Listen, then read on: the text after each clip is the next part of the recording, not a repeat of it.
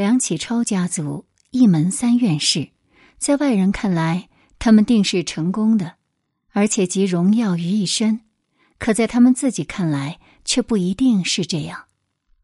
梁家三代人，梁启超为拯救危难中的国家奔走呼号，梁思成为拯救面临消亡的传统城市建筑而奔走呼号，梁从诫。为拯救世间万物赖以生存的自然环境而奔走呼号，这种根植于梁家血液里的执着、正直和敢言，是一个真正的中国知识分子该有的样子。这里是宁小宁读历史，我是主播宁小宁。今天我们跟大家分享梁从诫他说过的话：“我们三代人都是失败者。”文章来源：阳光天明雅读院，作者贺兰峰。今天我们要和大家分享的是一句被误读了快一百年的诗：“你是一树一树的花开，是燕在梁间呢喃，你是爱，是暖，是希望，你是人间。”四月天，林徽因的这首诗被多少文艺青年反复念诵，电视剧本呢就直接把这句话变成了一句情话，但实际上这句话写的是林徽因的小儿子梁从诫。你一定知道林徽因，她才貌双全，倾倒众生，在她身后。很难再找到一个能及得上她的成就和魅力的女性。或许你也知道梁思成，他的父亲是中国近代史的开拓者梁启超，而他则是中国古建筑学科的开拓者和奠基者。但你知道梁从诫吗？他是林徽因和梁思成的儿子。林徽因在他出生之时写下了。你是人间四月天，这样柔软的诗句。可是梁从诫刚直执拗，在花甲之年投身环境保护，成了某些人眼中的最不受欢迎的人物。他曾因为河床干涸的缘由，与一位北京市领导争执的面红耳赤，甚至当面斥责对方：“你这是睁着眼睛说瞎话。”也曾在五百强财富论坛上对看台下一众经济巨头毫不客气的指出：“这是中国，也是世界的灾难。”他还曾经跑到三亚的沙滩上捡了满满一袋的垃圾，在和当地官员吃饭的场合，将垃圾放到他们面前质问。在这个环境异常脆弱的国家。梁从诫无疑是个坚强而固执的存在。梁从诫出生在北总部胡同三号的四合院里，一条枯枝影、青烟色的细瘦，在午后的窗前拖过一笔画。林徽因是用这样的语句来形容自家的院子的。梁从诫的幼儿时代就在这样一个枯枝影、青烟色。拖过一笔画的小院子里度过。对于现在的年轻人来说，梁从诫家的小院集中了你甚至无法想象到的民国星空里最耀眼的光芒。作为父母的好友，沈从文经常来北总部胡同做客。某一次，梁从诫听到大人们说到从文自传，就好奇的问他的沈伯伯：“什么是自传呢？”当时身着一身长衫的沈从文走到了院子里，嚯的一下把两臂张开，在原地转了起来。这就是从文自传。除了沈从文，当时住在后院的金岳霖也是他们家的常客。梁从诫和姐姐梁在冰叫他金爸，金爸会教他们姐弟俩。他小时候学的儿歌。鸡冠花满院子开，大娘喝酒，二娘筛。到了梁家两个皮孩子嘴里，就变成了金爸爸满院子开了。五年后，金爸、沈从文和他们一起离开了北京，与之同行的还有周培源、陈岱孙、吴有勋。那一年的七月七号，是一个让所有中国人都刻骨铭心的日子。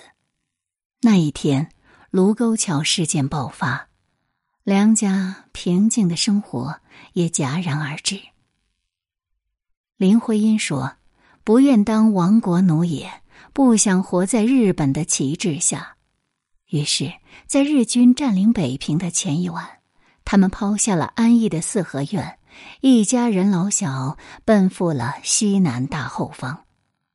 林徽因给沈从文的信中是这样写的：“由卢沟桥事变到现在，我们把中国所有的铁路都走了一遍，带着行李、小孩，奉着老母，由天津到长沙，共计上下舟车十六次，进出旅店十二次。”但长沙也并不是一方安全的土地。林徽因曾在致费正清夫妇的信中这样写道：“炸弹就落在离我们住所的大门约十五码的地方，我们对于会被炸毫无准备，事先也完全没发任何警报。轰炸时，我妈妈、两个孩子、思成和我都在家。”两个孩子还在床上生着病，谁也不知道我们怎么没被炸个血肉横飞的。当时的梁思成在炸弹一次次掷下之时，在日军飞机的轰鸣声中停下脚步，用手搂住了一家人。梁从诫后来回忆说，当时的父亲应该是做好了要死一起死的打算。但那颗距离他们极近的炸弹却奇迹般的没有爆炸。第二天，顶着五颜六色的碎玻璃渣子，林徽因带着两个孩子在瓦块中找能用的东西。梁从诫说：“他找餐具，我找积木。我可以去向日本政府索赔，喊一声还我积木。”那时候。我们的精神很富足。从当时支离破碎的长沙奔波到昆明，随着日军的不断轰炸，一家三口又从昆明城区迁到市郊。梁思成在村里一块借来的地皮上，用未烧制的土坯砖盖了三间小屋，土坯墙、三合土地面，窗户上没有玻璃。取而代之的是脆弱的棉纸，外墙只有一层烂泥巴。这就是梁思成与林徽因两位建筑师一生中唯一为自己建造的房屋。在辗转的这段时间，林徽因因为旅途的奔波患上肺病，梁思成年轻时的车祸后遗症发作，脊椎疼到无法坐立，再加上。还有两个稚嫩的孩子，梁家当时的处境用艰难已经不足以描述。林徽因曾用狄更斯笔下的难民自比：“我的两个孩子越来越像狄更斯笔下贫民窟里的难童了，从戒腿上满是各种蚊虫叮咬的疤痕，看上去已经不像腿了。两腿长满了疥疮。”因为买不起鞋，只能穿草鞋，脚被草鞋磨破了皮，就让父亲在煤油灯下剪下死皮。忍着剧痛的梁从诫一声不吭，让梁思成非常触动，连连夸他好孩子。但这个好孩子也在昆明的这个小院子里挨了父亲第一顿打。小时候穷。有一位朋友联系梁家夫妻，两夫妻暗自商量，这怕是来借钱的吧？但是自己家里这个情况，怎么借？借多少呢？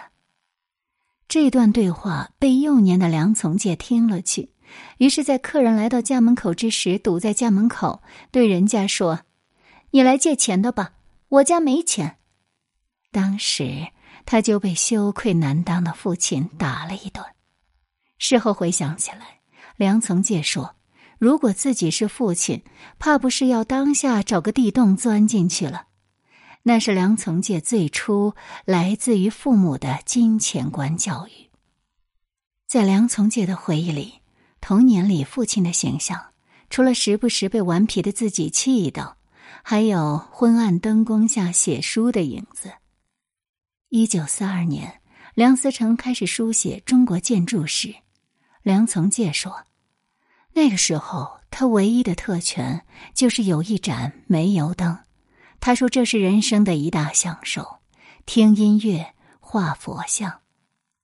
在这盏煤油灯下，母亲给他读米开朗基罗，父亲教他画画、做玩具。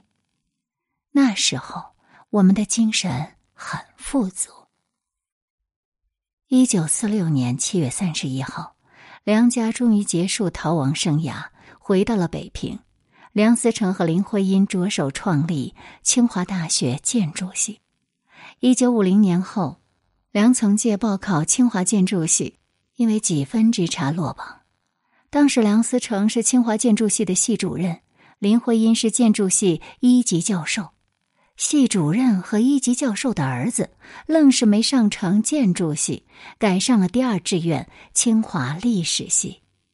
五年后，林徽因病逝，墓碑上围着一圈他自己亲手设计的汉白玉花圈。曾经对着北京市委领导义愤填膺的说出：“你们现在拆真古董，将来盖的就是假古董。”这是中国第一位女性建筑学家，终究在寒风凛冽的北京，在最后一堵庞大的古城墙倒塌之时，怆然离世。一九七二年，梁思成在北京去世。为了保护古建筑，这个手无寸铁的知识分子攀爬过险恶难行的山道，从四处流窜的土匪中逃过命。在无数蝙蝠扇起的千年尘埃和无孔不入的臭虫堆里摸索着测量、考察龙门石窟、勘测应州塔和佛光寺，哪怕是在昆明的煤油灯下，依旧心怀壮志的撰写着中国建筑史，却在北京大规模建新城之时心凉。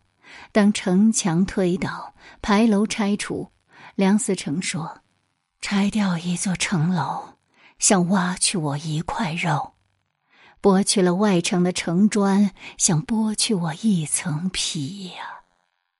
这颗赤子之心，最终还是郁郁而去。而他们的儿子梁从诫，从清华毕业后，考上了北大历史系的研究生，随后前往云南任教。六十年代中期，文革爆发，顶着梁家的门楣。他被人们称呼为“梁三子”。一九六九年，作为重点革命对象，他被下放到江西武器干校进行劳动改造。在那里，他学会了犁地、焊接、开拖拉机。一九七八年，梁从诫回京，在大百科出版社工作，多次为美国大百科全书访华团进行翻译。当时负责筹办的编辑们。都是老学者，手下是中国第一部现代百科全书，他们把它看作是一项值得为其献出终身心血的事业。待收拾旧山河。八十年代后期，梁从诫辞去公职，在文化书院担任导师，并在工作之余主编了《知识分子》杂志。在杂志的前言中，梁从诫写道。有人把知识分子誉为社会的栋梁、大脑等等，我们却宁可对它的局限性保持一点自知之明。知识分子的封面是永远不会改的，一扇半开着的门，门外有一道光透过。梁从诫将这个封面踏成了挂画，挂在自家客厅的墙上。就在文化书院担任导师期间，他收到一位环保学家的投稿。文章中指出，中国乡镇企业的发展为失去土地的农民提供了出路，但也成为了对后世影响巨大的分散的污染源。从这一篇投稿开始，梁从诫看到了中国存在的巨大的环境污染隐患。一九九三年，在中国文化书院下注册成立了绿色文化分院，这就是中国最早的民间环保组织——自然之友。启动资金是梁从诫向亲戚借的三百元。他的夫人方晶是自然之友的第一个会员。而当时梁家在干面胡同里小小的客厅，就是自然之友的办公室。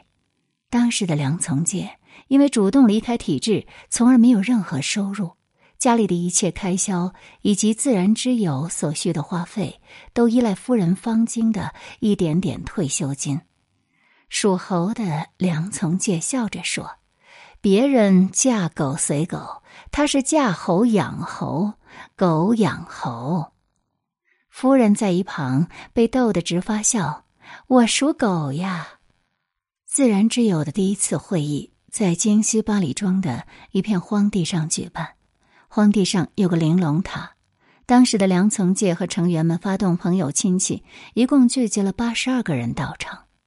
从这座破旧的古塔开始，六十多岁的梁从诫带着这么一群志同道合的人，一起在环保的道路上摸索往前。想要加入自然之友，有一个首要条件：真心实意，身体力行。其身不正，何以安天下？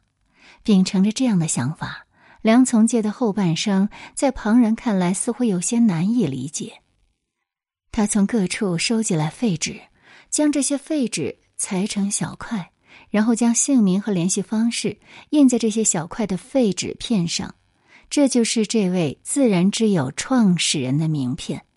只要外出吃饭，就一定会带上一个大布袋，里面是不知道用了几年的筷子和勺子。哪怕是赶赴香槟酒宴，他也会寒酸的拿出自己的筷子。更让他显得格格不入的是，永远随身携带的一方发黄了的旧手帕。梁从诫从不用纸巾。办公室的东西怎么解决呢？依旧是用捡破烂的方式。办公室里的打印机、文件柜等等，都是梁从诫朋友不要了给他的。一组黑色的沙发是从垃圾堆里翻出来的，成员们在家里缝好了椅套盖上，看上去才有了些样子。招待客人时，永远只倒半杯水，怕倒多了喝不完浪费。平日里。不管是上街买菜，还是去政协开会，梁从诫都会骑上他那辆老到掉牙的自行车。某次政协会议时，还被门卫给拦了下来。门卫问他：“你给谁报道？”梁从诫说：“我自己。”门卫表示怀疑，直到他掏出了委员证，才给放行。名门之后，从那时开始，成了一个不受人待见的。在很多场合显得格格不入的怪老头子。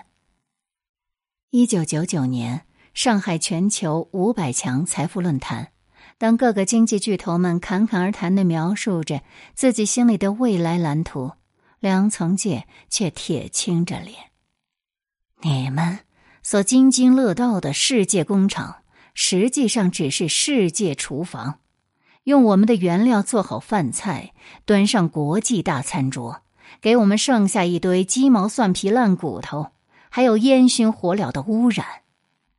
他问企业家们：“你们想过承担什么责任没有？”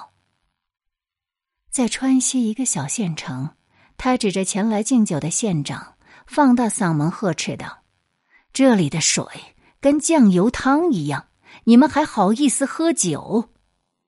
在海南，他跑到沙滩上捡了满满一袋的垃圾，并且一路随身携带。用餐时，当官员对着他夸海南水好人好空气好，他就把他那一整袋垃圾从椅子下拿出来，摆在当地官员面前。他在政协会议上不合时宜的提出要尽快建立环境民事公益诉讼制度。而如今，这个诉求终成现实。二零一五年环保法修订，自然之友获得环境公益诉讼主体资格，发起并获立案一共三十四起，结案十一起。他跑到各个高校、各个企业去演讲，去告诉大家，自然已经快要无法负荷我们的需求。他请求这个社会停一停，慢下来，给土地一点修复的时间。而在当时那个经济社会都急速发展的大潮中，梁从诫的这种诉求实在是不合时宜。但时代的潮流下，清醒的人虽然不多。值得庆幸的是，总是会有那么几个。西志农，他曾参与云南白马雪山地区国家一级保护动物滇金丝猴生态研究项目，并为其拍摄了大量照片。项目做完，却得知云南德钦县为了解决财政困难，决定砍伐一百公里的森林，而这片森林里有二百只珍贵滇金丝猴。求助无门，西志农找到了梁从诫。了解了情况之后，梁从诫对他说：“你要坚持，北京的我们是你的后盾，只要有我一口饭吃，就有你的。”他立刻写信给当时的国务委员宋健，向他转述了具体的情况。很快批示下来了，由政府拨款给云南德钦县，来解决财政上的困难。从而使得滇金丝猴赖以生存的这片森林得以保存，这原本是一件令人开心的事。但人心的欲望总是能让我们看到黑暗。当时周边的县镇从这一次事件中看到了赚钱的方法，砍伐森林还能拿国家补贴。他们觉得，只要像德钦县这样弄出点动静来，让上头的大人物看到。那么他们也能得到中央的财政资助，于是他们竟然纷纷开始举起斧头砍。这不是梁从诫想看到的，他愤怒却无奈。这种无奈，在他为了环境问题四处奔波的时候，经常会出现。在他了解了藏羚羊和野牦牛的处境后，他到青海格尔木看望野牦牛队的队员。一群不善言辞的康巴汉子抱着梁从诫哭，他们受尽了千辛万苦，付出了生命的代价，终于有个人从远方过来，理解他们，支持他们。回到北京后，梁从诫写了篇文章，发表在报刊上。文章的最后有这么一句疑问：“可可西里，藏羚羊、牦牛队呀。”我们深爱着你们，但我们还能为你们做什么？到底还能做什么呢？晚年的梁从诫变得越来越沉默。自然之友的理事长杨东平说：“这些年做的事情失败居多，哪怕有时候胜利了，也只是表面的胜利。那这些年的所作所为，究竟有没有作用呢？”自然之友刚成立的时候，每天都会有各种访客带着各种污染问题上门求助，来自全国各地的投诉信也会落在梁从诫的桌上。一开始，他每一封都会回，可是到后来，他慢慢的不回信了。我不知道说什么。他的话越来越少，话语中渐渐开始多了些孤寂。二零零二年左右，梁从诫对自然之友的理事梁小燕说：“我们开始来做这个事情的时候，其实是因为我们知道的很少，我们不知道这个领域到底有多糟糕，但我们不忍呐，心有不忍，就想去做点什么。可是做了之后，知道了更多，看到了更多。”就如同一块疤痕下面是已经溃烂到骨髓的剧毒，可偏偏大家都以为这块疤好了，毒素就盖上了，人们无动于衷，可他无法无动于衷。梁家三代生于斯，长于斯，这块土地养育了我们，我们只能为这个社会、为这块土地、为这个民族，做一些力所能及的回报。他以国家的扫地人自称，这个国家是我们的，地脏了，总得有人扫吧。从花甲之年开始，梁从诫为这个国家做了十几年的扫地工。临终病重之时，有位自然之友的会员去看望他，问他是否认得出自己。梁从诫说：“你。”是自然之友的会员吧？对方很高兴，但梁夫人方晶却说：“谁来，他都说是自然之友的会员。”二零一零年十月二十八号，梁从诫在北京去世。他用后半生为国家扫地，最终以树葬的形式睡在了昌平十三陵的国际友谊林内。墓碑是一块不规则的长圆形石头，上书“自然之友梁从诫”，而哀乐是他早就和夫人商量好的送别。那一年，他七十八岁。他曾为自己设想了自己告别人世的方式：不要穿鞋袜，要光着两只脚，脚底画两个笑脸。六十八岁时，他以自然之友的身份四处奔波呼号，试图唤醒人们的环保意识。